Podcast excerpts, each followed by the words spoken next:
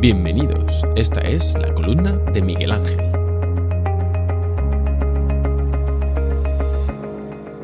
En estos días he tenido la ocasión de leer unas entrevistas a dos de los más reputados virólogos y epidemiólogos del mundo, el doctor Klaus Strong, que antes había trabajado en Novartis y que fue uno de los investigadores clave en la OMS durante el periodo del SARS del 2003, y la otra del doctor Giuseppe Remusi, director del Instituto de Investigación Farmacológica de Italia.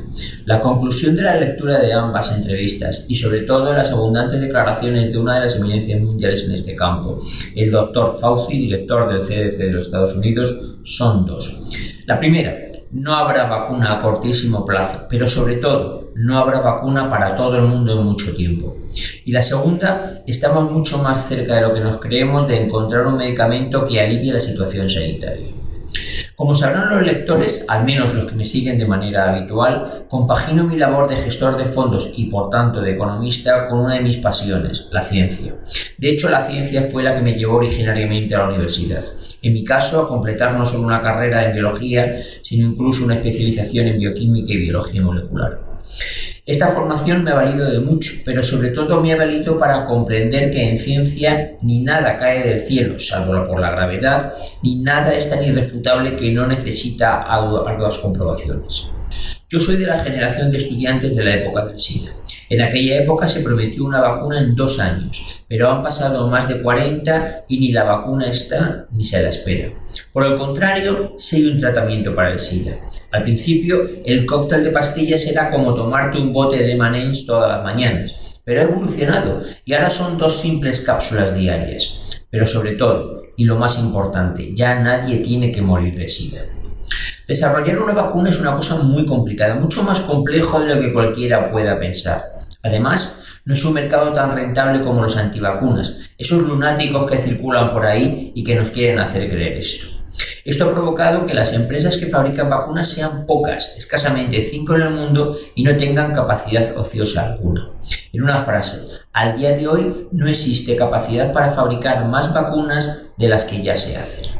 Hoy en día se fabrican en el mundo unos 5.000 millones de dosis al año y el mundo lo habitamos 7.700 millones de personas. Y ni el sarampión, ni la gripe estacional, ni los otros virus que causan grandes enfermedades han desaparecido, por lo que es necesario para la humanidad que esos 5.000 millones se produzcan. Así pues, podríamos decir que nuestro problema no solo reside en encontrar la vacuna, sino en producirla y en distribuirla. Esto es lo que me llevó hace unos meses a afirmar que en el medio plazo nos encontraremos con dos mundos, el vacunado y el no vacunado. Y claro está, el mundo vacunado será el primer mundo y el no vacunado los países subdesarrollados. Esto, además de ser una tremenda injusticia social, provocará un caos económico importante. De acuerdo con la información que provee el Banco Mundial, aproximadamente el 85% de los recursos minerales mundiales, descontando el petróleo, se encuentran en estos países. Si la gente enferma y se muere no pueden trabajar. Y aunque trabaje enferma, su efectividad será menor. Y ahí es donde el primer mundo tendrá que intervenir. Soy pragmático y si esta es la vía para que se resuelva la injusticia social, que así sea. Pero lo importante es que se resuelva. Claro está, esta será la vía para que se tome la decisión, pero seguimos con la problemática de la producción encima de la mesa. Y este es un problema que se acrecentará hasta que la vacuna o vacunas sean efectivas y generen inmunidad duradera al menos de dos años. Pero desgraciadamente parece que eso no será así, sino que la mayoría generará inmunidad de un solo año. Recuerda al lector que estamos hablando que por cada dosis que haya que inocular a la población habrá que multiplicar por 1,5 la capacidad de producción actual. Cuando menos a corto y medio plazo esto se me hace imposible. Ahora bien, analicemos los datos publicados. Actualmente tenemos unos 700.000 fallecidos en el planeta. Pensemos que estos datos, por diferentes motivos en cada país, están mal y que son dos veces esa cifra y que por tanto en un año tendremos unos 3 millones de fallecidos en el mundo por esta causa. También pensemos que como los fallecidos son aproximadamente un 25% de los enfermos que entran en la UCI y entran aproximadamente un 25% de los hospitalizados, esta cifra última deberá rondar los 23 millones de personas. Es decir, tendríamos 23 millones de candidatos anuales a recibir un tratamiento hospitalario que redujera de manera muy significativa la cifra de muertos. Pongamos que el tratamiento necesitase 5 viales o dosis estaríamos hablando de una cifra de unos 125 millones de dosis del medicamento contra 7.700 millones de dosis de la vacuna. La primera es viable, la segunda no, al menos a corto plazo, y todo esto independientemente del coste. ¿Y en qué estado nos encontramos? Pues mucho más avanzado de lo que nos creemos. Como he dicho antes, en mi cerebro conviven dos mentes antagónicas, pero de dos ciencias inexactas ambas. La científica me dice que la prudencia y el silencio es siempre un camino seguro. La económica me dice que simples palabras abren los océanos. Recuerden a Mario Draghi.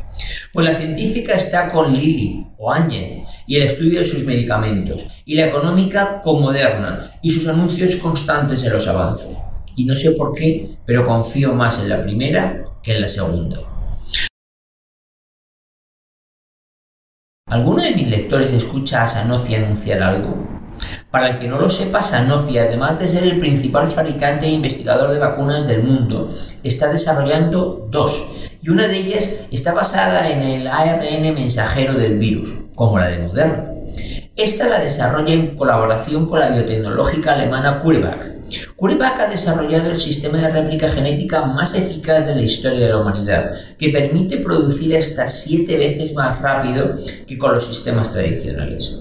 CureVac fue la compañía que en un acto de osadía Trump dijo que iba a comprar. En resumen, miremos más al desarrollo del medicamento, obviamente sin olvidarnos del desarrollo de la vacuna. El medicamento en el corto y medio plazo nos va a solucionar muchos más problemas que las vacunas cuando estén disponibles.